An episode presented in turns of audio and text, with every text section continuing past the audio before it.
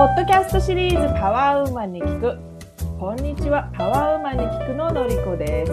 このシリーズはパワフルな女性の皆さんとの会話を通じてそのパワーをお届けすることを目的とする対話シリーズです。本日のゲスト松本水代さん。水代さんは千葉県出身。現在はベトナムのホーチミンで歯医者さんとしてそしてエグゼクティブコーチとして活躍されているパワーウーマンです。はい、本日は、えっ、ー、と、ホチミからいらっしゃいました。どうぞよろしくお願いします。よろしくお願いします。はい。水代さんは、えっ、ー、と、今、ベトナムで歯医者さんということなんですけど、ど、どういう経緯で、そういうお仕事をされるようになったのか、ちょっと自分の言葉でお話ししてください。はい。歯医者はですね、もともとファミリービジネスだったんですね。うん、あの母も、えー、ごめんなさい、父もおじいちゃんも、うん、もう代々歯医者なんですね。おおなるほど。ただ、私自身は小さい頃から海外に異様に憧れてたんですよ。うん、だから何かその貿易系の仕事だとか、うん、その世界を股にかけるような仕事をしたいっていうことにずっと憧れてたんですよ。なぜだか。うん、で、実は私はその高校生までは上智だとか、うんうん、えっ、ー、と、早稲田かな？国際政治経済っていうの学部があったんですけども、うんうん、そこを目指して高校3年生まで勉強してたんですね、めちゃめちゃ。うん、だけれども、うんうん、その高校3年生になった時に母と話してたんですよね。うん、話してた時に、いや、待てよ、ちょっと待って。で、私ね、あの結婚に全然興味がなくて。うんうんで、いや、待てよ。女性としてね、結婚に興味がない。手に職じゃないの、うん、っていうことを、うん、もう一回母とこうよくよく話した結果、うん、とりあえず歯医者で行こう。ってことになって、高3から一浪して理系を学び直したんですよ。そう。それで、えっ、ー、と、1年浪人して、えっ、ー、と、見事受験で受かって、歯科大に入って、6年間勉強して歯医者になったっていう次第でございます。じゃあ、それまでは、もう、あの、歯医者なんかならんぞと、逆に。うんうんうんうん、なるほどね。うんうんうん、じゃあ、そのなんかこう、周りが歯医者さんだったから反発してた自分とかいらっしゃったの？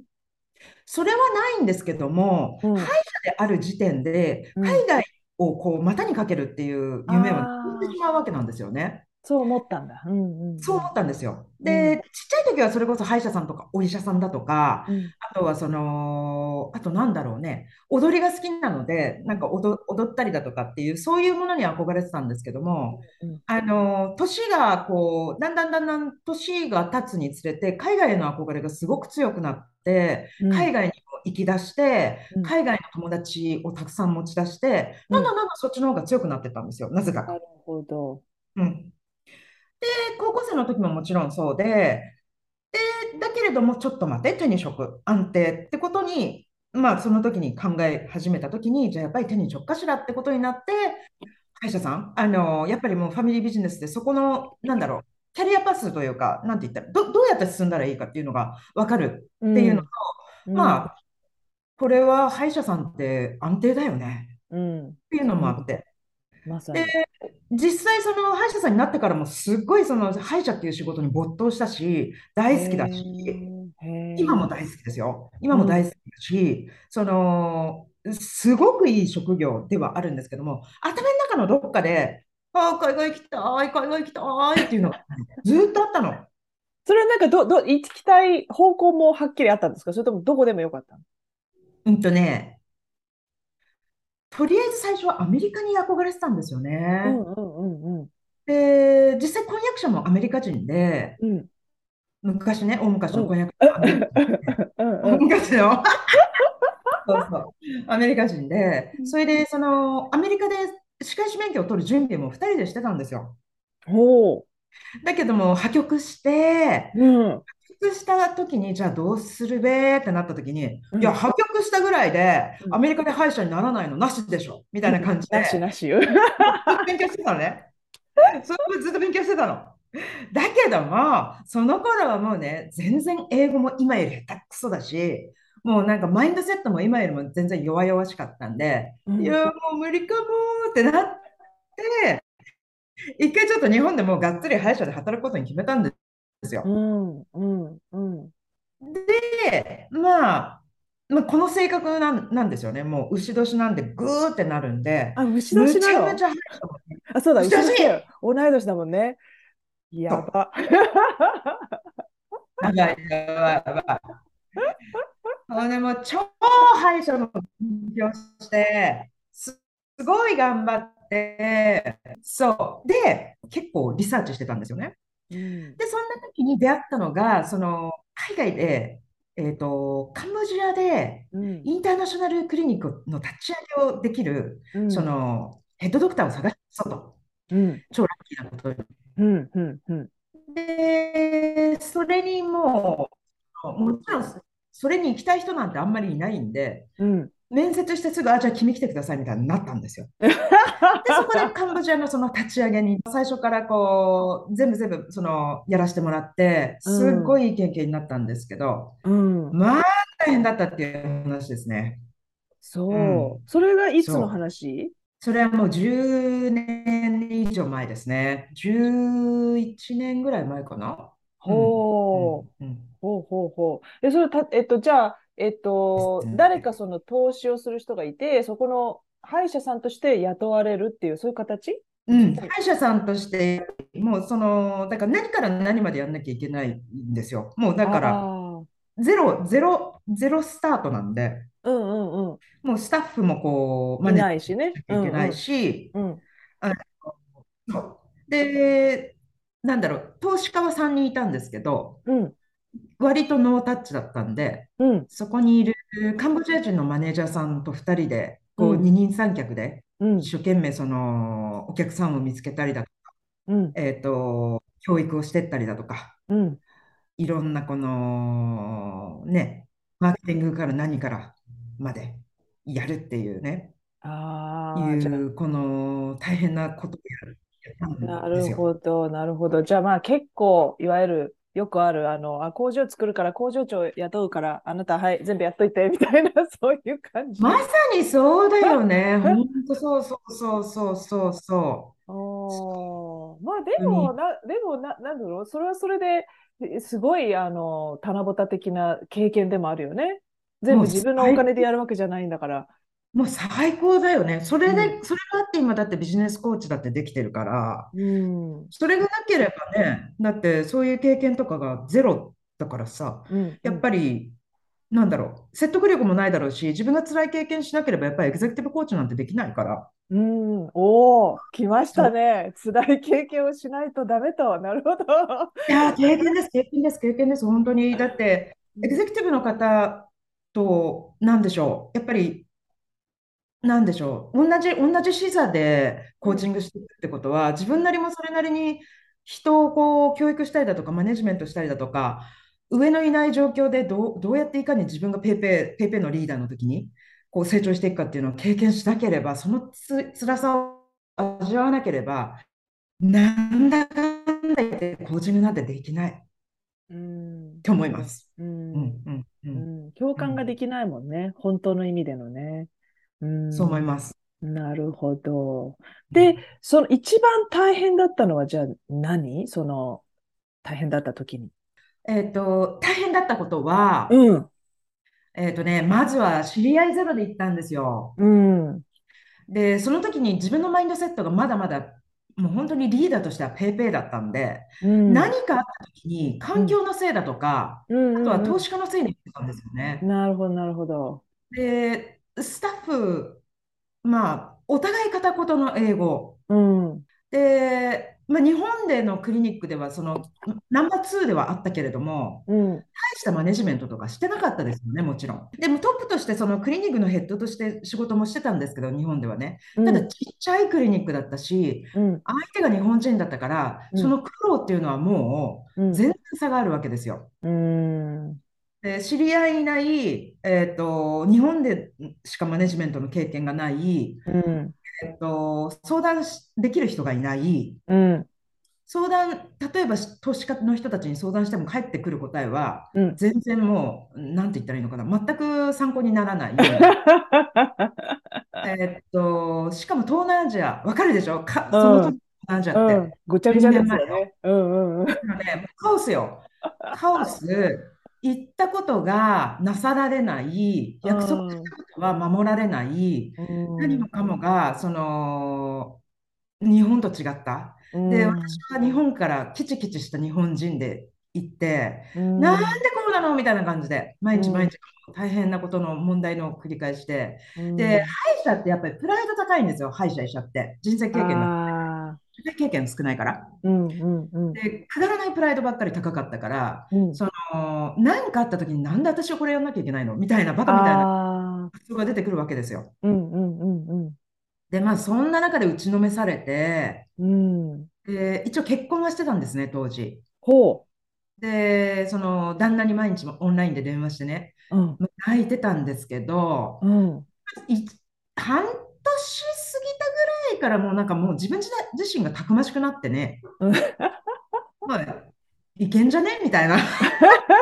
なんとかなんじゃね？みたいな感じになって、で、そこがそのターニングポイントですよね。でも旦那さんはじゃあいなかったんだ、そこにね。一人だったんだ、あなたは、ベトナムで。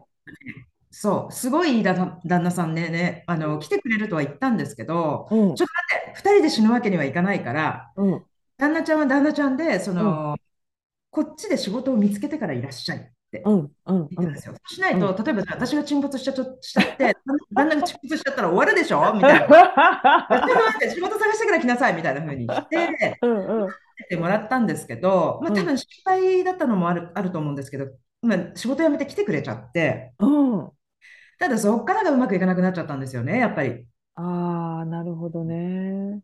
そう。うん。まあ、だって環境変わって、人間が変わっていく過程が始まっちゃうんだもんね、そこからね。あなたも変わってったんだもんね。そうなんです。よ。まさにそこなんですよ、のりさん。その、うん、人間が変わっていく過程で、うん、今まで日本にいて、毎日毎日一緒にいて、うん、こう、なんだろう、双子みたいな感じだったのが、うん、どんどん自分が半年経って、うん、たくましくなってって、うん、そこからど一緒にいたかった旦那をこうああえて迎えて、うん、はい、ちょっと違わない？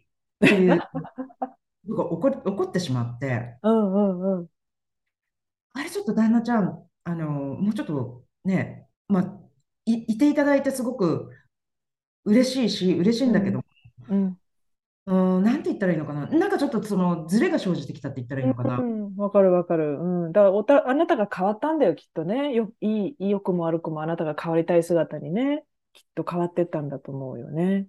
そうね。そう、そうかもしれない。で、私その時ってすごく自分のことして、今みたいにその人のために役に立つなんていうよりは、うん、自分が成功したいでゴリゴリしてたのね。ああ、なるほどね。まあ、サバイバルだもんね。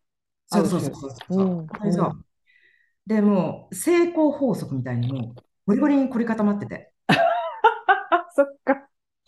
その読む読む本とかもそういうやつばっかりだったの。セブンハビット。なるほど、なるほど。はいはい。スティーブン・コービー、さまざまみたいな、うん、ナポレオン・ヒルズ、さまざまみたいな感じだったんですよ。うんうんうん、だから、それを経て、今があって、今やっとその、どうしたら人の役に立てるかっていう、うん、こう、今、たどり着いてすごい幸せなんですけど、今はね。うんそういう人間だったから、もう本当に葛藤してた。うん自分と。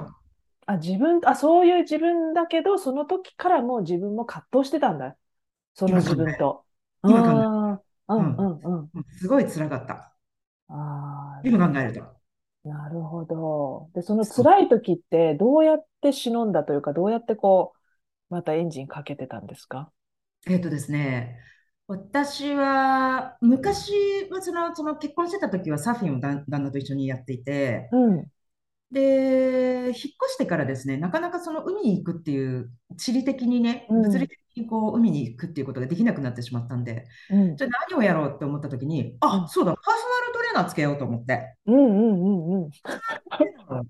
つけたんですよ。うんうんうん。そして、その出会いがもう人生を変えた出会い。おえっと、パーソナルトレーナーってあれでしょ？フィジカルでしょ？肉体的なトレーニングのパーソナルトレーナーですよね？そうなんです。そうなんです。うん。で、その頃ってもう 10, 10年以上前だから、私、コーチングの存在自体知らなかったの。うんうんうん。だけども、自分がそのパーソナルトレーナーを受ける、その1時間2時間受けるたびに、うん、毎回自分がこうね自分の氷が溶けていくような感じがするんですよ。ほうでそれがさっき言ったその実は今考えればコーチングだったっていう話なんですよ。うんメンタリングとコーチングを、マッチョになりながら、受けてるみたいな。で今考えるとそれがあメンタリングとコーチングだったんだみたいな。なるほど。私のそのターニングポイントですよね。人生の。なるほど。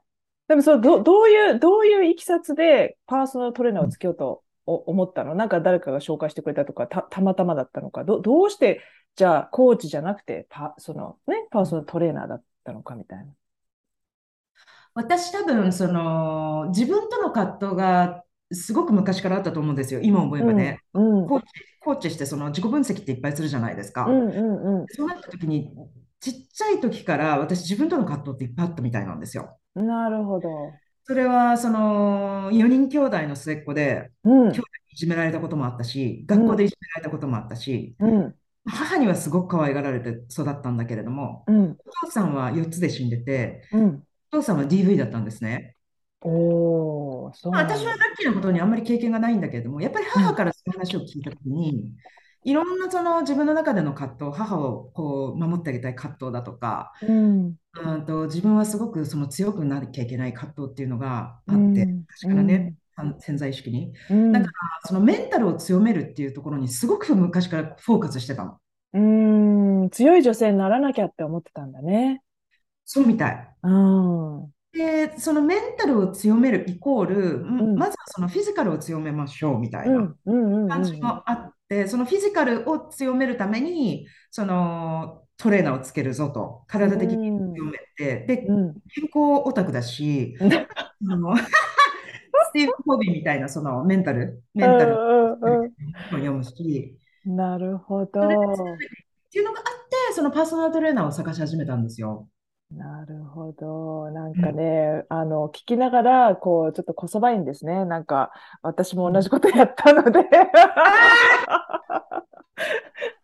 うん、なるほど、なるほど。そうそうでも分かりますよ。パーソナル、私の場合はでもね、パーソナルトレーナーをつけたきっかけは、私は多分だから、あなたがパーソナルトレーナーをつけた時期に、もうコーチングと、コーチをつけてて、コーチングに出会って、自分がコーチをもう始めてた時期だから、なるほど、なるほど。そうですね。15年ぐらい前かな。だから、その後なんですよね。うん、パーソナルこうあと、パーソナルトレーナーをつけたのはその後なんですよ。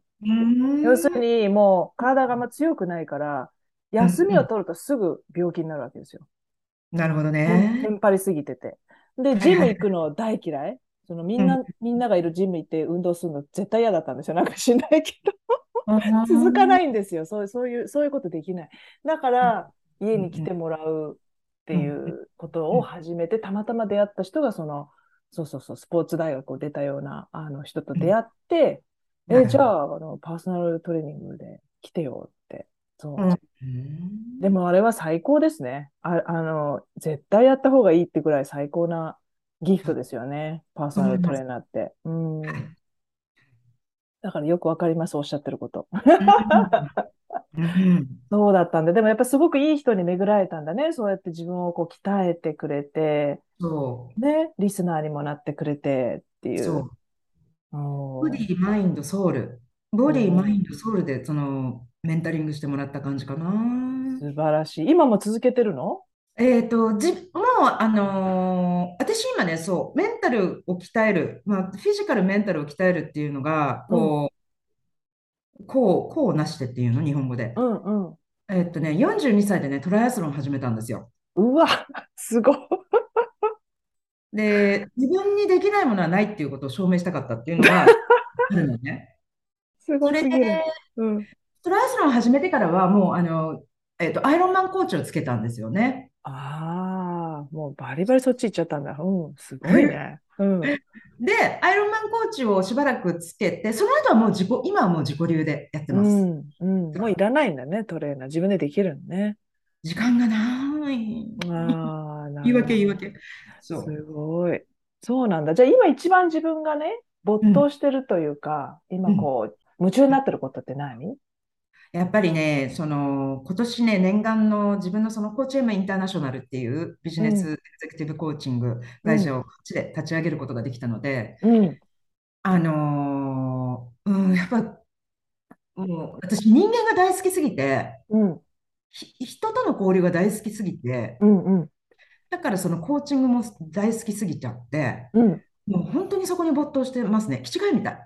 うん。じゃあその、なんだろうな、コーチとして、えー、っと、水代さんがこう、得てしまう、まあ、喜び快感ってどういう瞬間、はい、コーチングの中で言うと。うんとですね、うんと、コーチングって、与えるという部分もあると思うんですけど、やっぱりいただくものもすごく多くて、うん、えっと、エグゼクティブ、ビジネスエグゼクティブの方々をコーチングさせていただくことによる、うん、いただき物がすごく多いんですね。自分への気づきだとか、自分への学びだとか、そこがやっぱりその自己成長をさせていただいてるっていう意味では、すごく快感をまず感じるということと、うん。うん、あとはそのビジネスでもエグゼクティブになればなるほど、うん、すごく毎日が何とも言えないストレスだったりだとか、うんうんうん、プレッシャーにこうさらされてるわけですよ。うん、うん、その通りだね。そこをいかに、なんて言ったらいいんでしょうね、その、和らげつつ、大丈夫ですよっていうふうにそのサポートしてあげれるか。で、そこにその、そのプレッシャーがちょっとでもなくなった時に、あ、相談できる人がいるんだ。あ、こんなこと話していいんだ。あ、うん、話しちゃって大丈夫なんだって思ってくれて、そこからその、もうちょっとその社長、社長たちがこのクリエイティブになったりだとか、うん、いろんなことをバーってこう話してくれた瞬間とかが、やっぱりそこに喜びを感じる。すごく。うん、なんか、うん。うんあとは私あの、エグゼクティブリーダーシップクラブっていうそのクラブを主催してるんですけども、うん、そこはやっぱりグローバルの、グローバル企業の社長さんだとか、あとは中小企業の社長さんたちが集まって、うん、こんなことを相談できる場なんですよ。そういう場ってないのね、海外って本当に。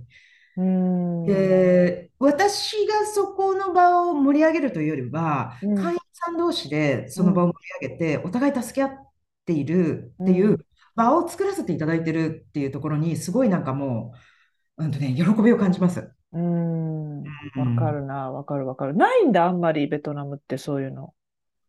そういう場が。あ、そう。なるほどね。まだあれかな、やっぱりその、すごい、あの、今、発展してるところですもんね。もうだいぶだいぶなんかあの、まあ、以前よりは落ち着いたって聞きますけど、落ち着いたっていうか、その、ね、人もいるし、いろんなインフラが整って、住みやすくなってって、すごくこう豊かになってるっていう話は、私もちらっと聞くんですけど、ね、そどうですかね？やっぱり10年とかいると、その変容を見てきたじゃないですか、水代さんは。うん。あのー、私今日本でもこれ足りないと思ってるのが、やっぱりリーダーシップ学ぶ場所がないと思うんですよ。うんで、リーダーシップを学ぶ場所がない中で、うん、社長さんたち、エグゼクティブ、管理職以上の方々、マネージャーさん、マネージャーさん以上の方々って、うん、模索しながら自分なりでやってるのね、うん、うん、リーダーシップを。うん、で、その先、先ほどもあのお話ししてた通り、私の経験もそうなんですけど、リーダーシップしっかり学んでないと、ひどい失敗いっぱいして、うん、辛い思いをして、誰もついてきてくれなくて、うん、一人で、大丈夫？うん、大丈夫、ごめん。で電話が鳴った。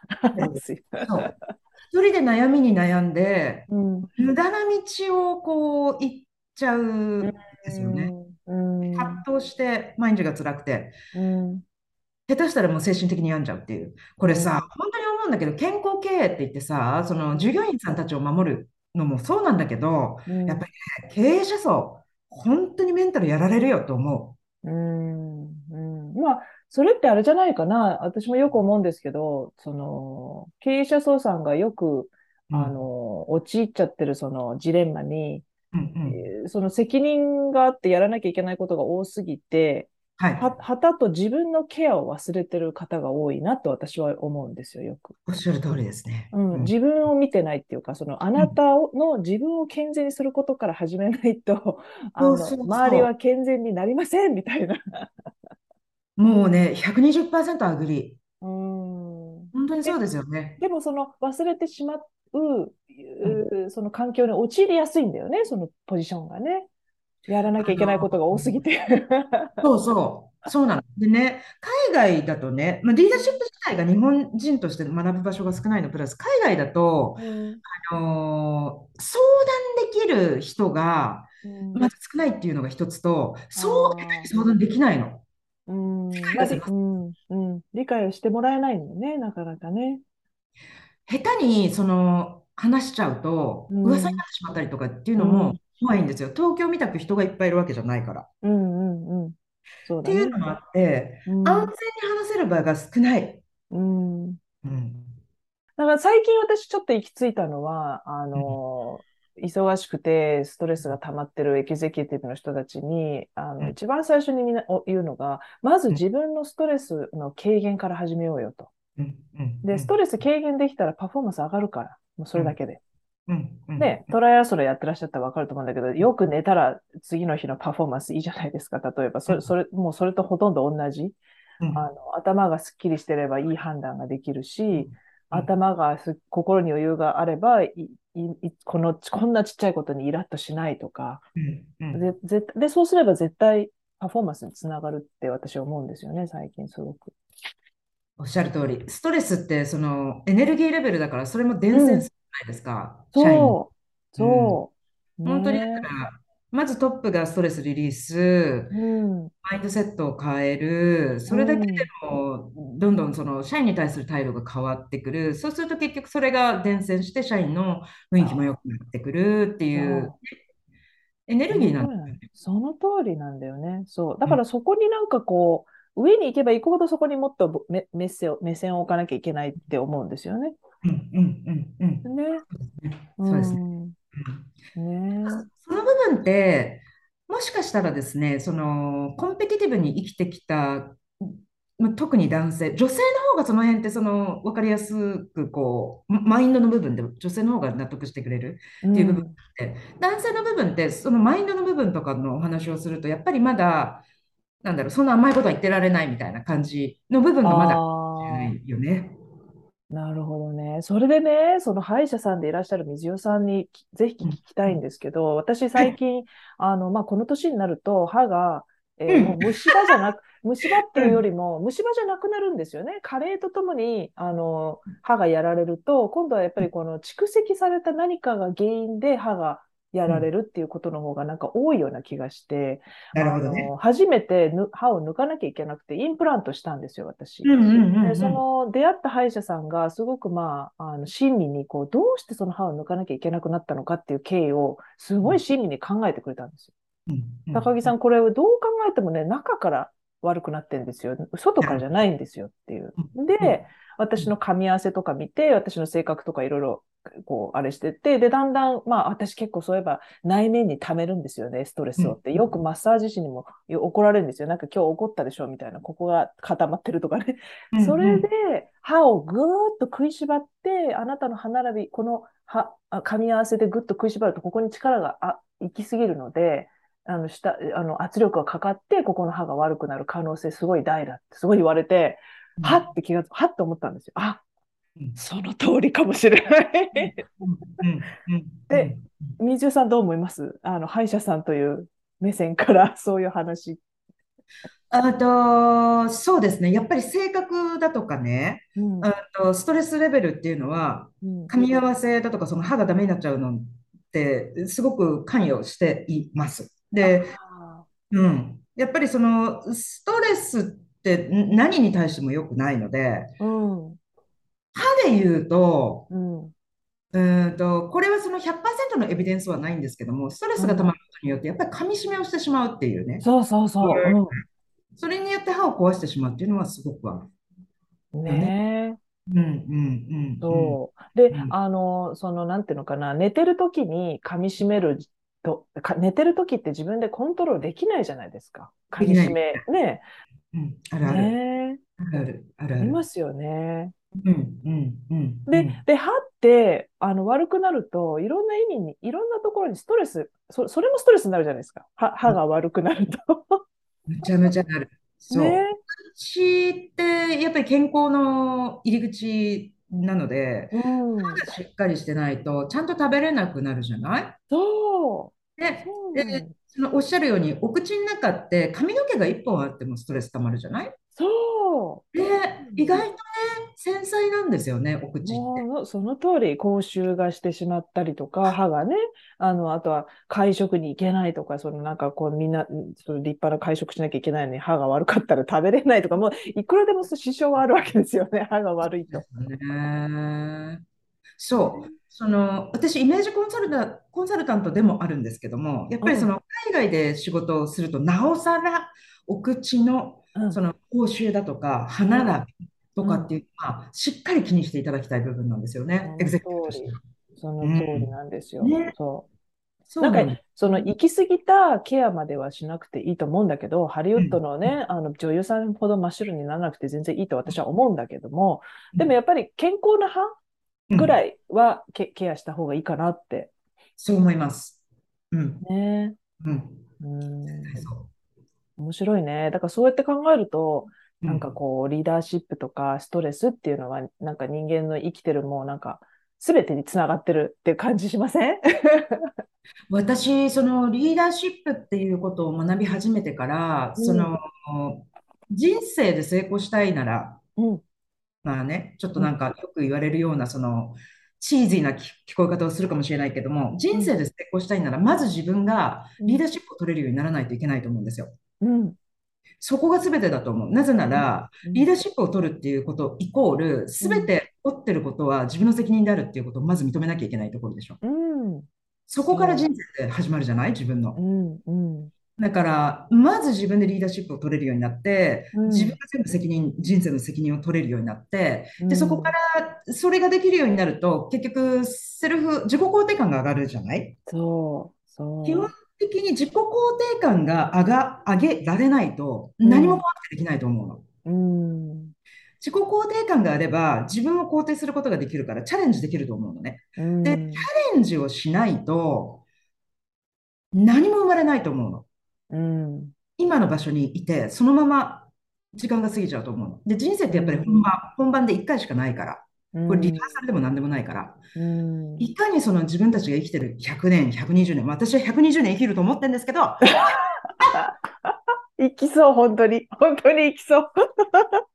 その間に本番としてね、自己肯定感を上げて、リーダーシップスキルを上げて、どんどん自分がどこまでできるかっていうことにチャレンジしていく。それが人生の醍醐味だなと思う。うん、そうだね。話がもう、ボーンと今、今の話でボーンと大きくなったところで、そろそろ あの、女王様をお呼びしたいんですけど、今日、菅子さんにじゃあそのね、人生っていう枠で何でもいいんだけど、聞きたいことは何でしたっけ、みじゅうさん？えっとね、私の強みを生かして、どうやってその今後もっと社会に貢献できるか。うん、おお なんかもう爆発しそうなパワーがなんかもうあるんですけど、菅子さんに。はい。症状がないですね。どこまでも突き抜けていきますね。うん。嬉しい。はい。水野さん、こんにちは。お願いします。はい。お願いします。水野さん、本当ね、あのー、ご先祖様、ご両親の木をすごく受けて受け継いでるっていうのがあるんですよ、本当に。あのー、ご商売のね、血が流れてて、様もご両親も。で、これってね、社交とか、あのー、そういう才能なんですね。あと、人を集めるとか、つなげるとか、そういう、あのー、才能でもあるんですけども、それが、が7つ大体あるんですけれども、えー、その中でも4つもそれがあるんですよね。もうそればっかりなんですよ。もう人のためにばっかりなんですよ。人のことしか考えてないんですよね。これはですね、あのご自身の、まあ、内面の本質というか、あの欲というかね、あの本心が技術を磨きたいっていうのがあるんですよ。はい、はい。その技術を持って、そのご商売的なものとか、人をままとめるとか、人のためにというのをされる方なんですね。そういう時期なんですよ。で、よって、それってね、イコール金銭感覚とか財産なんですけれども、そういうものを育てる能力も高いんですね。でその技術とかその事業による豊かさはですね、ご自身じゃなくて、その自分がすることによって多くの方にその恩恵がもたらされるようなことなんですね。はい。人の利益になるという要素がすごく高いんですよ。で、気力、体力がめちゃくちゃ大きくて、やっぱり もう余ってるんですよね。ででも、ががないという不思議な感じなんですよ。自分がという意識あんまりないんですよ。自分がやってるとかじゃなくて、なんかこう、さあのー、こう皆さんの循環によって自分がその中にいて生かされてるって感覚だと思うんですよ。はい、はい。で、それってですね、奉仕の心と共感能力なんですね。だから人とこう中にぐわーっと入っていくんですよ、人の心の中に。だから、はい、その方の思っているものとか、あの欲してるものとかが、もう本当に手に取るように分かる方なんですね。はい。能力がすごく高いんですよ。うん。あの広い範囲にそれもあの広がってて、もう狭くじゃなくて広いんですね。で、その有り余るその愛情を、ま、あの持ってるので、それを多く出していかなきゃいけないんですね。循環させなきゃいけないし、それがイコール仕事となって社会貢献になるような流れなんですけれども、はい、でそれってね、結構あの実用的っていうか、実践的というか、あの具体的なんですね。そのやってるらっしゃることが、お伝えしてらっしゃることが。なんかこう、ほんわか、こう、精神面とかの、こう、なんとなくなんちゃっての、こうね、あの、こう、見えたい、こういうね、いわゆるその言葉で雰囲気で伝えるとかじゃなくて、もう具体的にこうして、こうして、こうしていったら、すごくあなたのためになりますよっていうことが提案できるような方なんですよ。で、現れ方がね、すごく直線的なんですね。もうズバリ、こう柔らかくこう変えるんじゃなくて、そのまんまお伝えするって感じなんです。それがまた強みなわけなんですね。分かりやすいだから、本当お話ししてて。じゃあどうしたらいいの？って言われて、こうしたらいいんですよっていうのが、はいはいはいはいっていうね、すぐ分かる相手の方にすぐ伝わるような感じなんですね。で、中庸してて、まあ、庶民感覚もお持ちなんですけれども、中年以降は風格を身につけて人の意見に惑わされず、こつ技術、芸術をあの高めていってですね、それを長くやっていくことで成功して、またそれが社会貢献になっていくような形になっていきます。うん内容としてはですね、やっぱり医師ですね、お医者さん、治療家、コーチやエンジニア、コンサルなんですよね。はい。そういう広く、えー、人や物を引きつける力がすごくおありなので、あと、多くの人を助けたいっていう欲があるんですよ。こじんまりとしてないんですよね。あの範囲が広いんですね。でその愛情奉仕の精神が発揮される仕事で、まあ、集団の中で自由でいられるということで、状態で、そういう状態で、まあ、得意なことをされて、えー、まあ、それが社会貢献になるんですけれども、まさしく今されていらっしゃることだと思います。ではい、さらにそれをね、もっともっとパワーアップさせるとなると、はい、ちょっとネックとしてね、うん、ネックとしてね、すごくね、ハートフルな関係性、あの、うん、愛し愛されっていうのがすごく大事なポイントなんですよね。それを感じていたい。はい、はい、はい、はい。実感していたいっていうのがあるんだけど、それをね、あのまあ、与えいただくことがすごく多いんですけれども、人よりもね、すごく多いんですけれども、それをもっともっとと欲するとですね、求めて得ざる苦しみっていうことが起きるんですよ。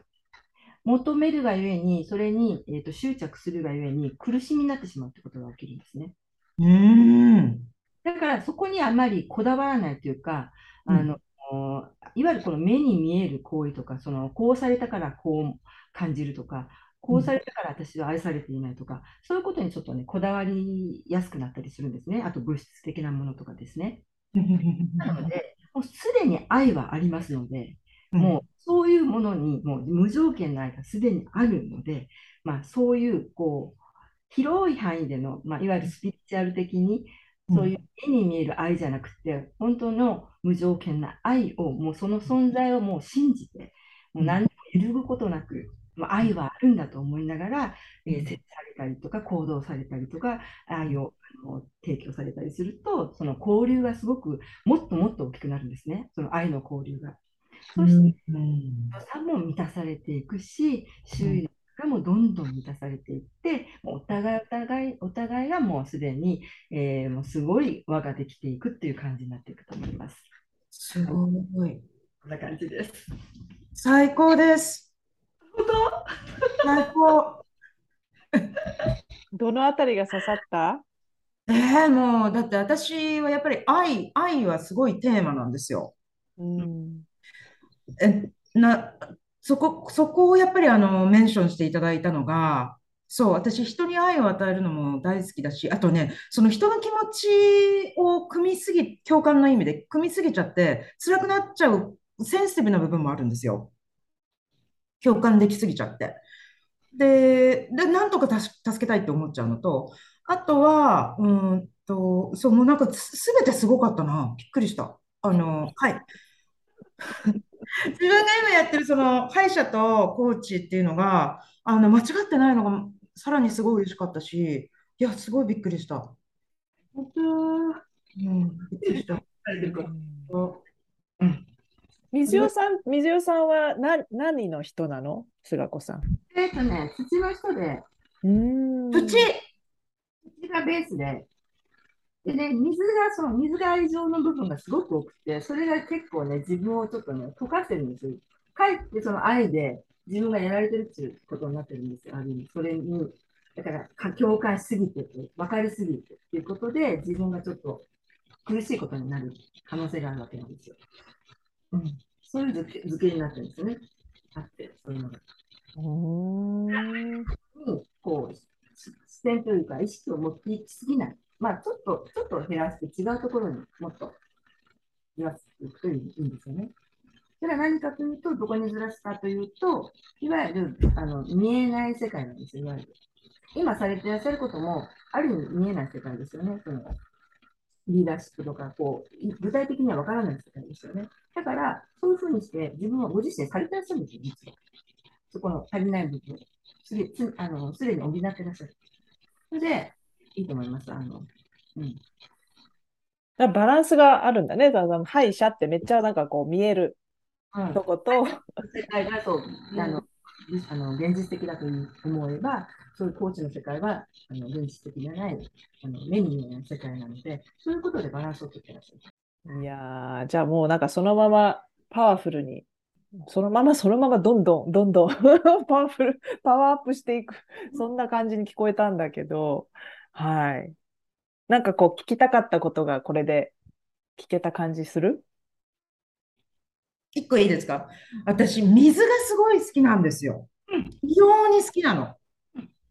で、ダイビングもやるし、サーフィンもやるし、その川の近くを走ったりだとか、今も水が見えるところにいるんですけど、非常に好きなんですよ。それって今おっしゃってたその土と水が関係あるんですか？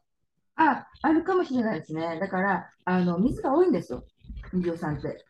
土の人だけど水が多いっていうのがあるけど、水が、もうね、でもそこまで入れないかもしれない、実は。水をままた補充しちゃうと、うん、ちょっとバランスがあまり良くないので、どっちかというと木木の方が、木とか、木とか、そっちを強めた方がいい。ほう。うん、木って木の木ですか？そうそうそう、ウッドの木。へえ。ファイヤーの方を増やした方がバランスは良くない、実はね。どうやって、どうやって増やすの？それってね、色とか食べ物なんですよ。木はグリーンとか、身につけるものとか、そう。あの本当にあのお家とか病院に木を置くとか、うん、観植物を置くとかですね。うん、うん、とか、もう色木だったら赤、赤とかオレンジとかピンクとか。そういうのを、まあ、赤いパンツでもいいし、ちょっとそういう赤っぽい女性性だからそういうのってね、増やすとすごくバランスがいい。の面白い。じゃあ、火があんまりないんだ、彼女。火がないんですよ、実は。えー、面白い。面白い。で水さん今日来てるんです黒も水だから、黒もあんまり着なくていいかもしれないです。冷えちゃ冷えてません？冷えてません？体、うん、今冷えてるかも。うんうん、トライアスロンとかウルトラマンとかやってるわけだから、それで体熱するよね。すっごいね。うん。さウルトラマンじゃない？アイウルトラマン、ごめん、アイロンマン。ごめん、全くなんか、全く私と何すの縁がないからさ、そっち。失礼失礼しました。最高。はい。じゃあ、あの、そんなね、そんなめっちゃパワーある、やっぱりその、ものすごいこうパワーがある感じするもんね。で、やっぱりリーダーになる人って、本当体力も必要だから、もう本当全部持ち備えてるんだなって思って今聞いてたんだけど、そこからこうみんなに送りたいパワーは何？みんなに送りたいパワーですか？うん。えーと、送りたいパワーか。自分は何でもできるっていうパワーを送りたいです。みんな何でもできるっていうパワーを送りたいです。うん。うん、あの、もうちょっとその自分をね、こう、よくやったっていうね、あの、褒め褒めしてあげるパワーを毎日毎日やってあげてください。そうすることで自己肯定感って本当に上がって、本当にチャレンジできるようになるから。で、チャレンジしたら次のチャレンジ、次のチャレンジっていうふうに。で、気づいて振り返ると、1年前の自分っていうのはこんなだったけど、今こんなになってるよっていうふうになってほしい。うんうん、いいですね。で叩くんじゃなくて、こう、撫でるのね、褒めるのね。そう。はい。いやありがとうございました。じゃあもうこれを聞きながらみんな、あ、なでなでなで。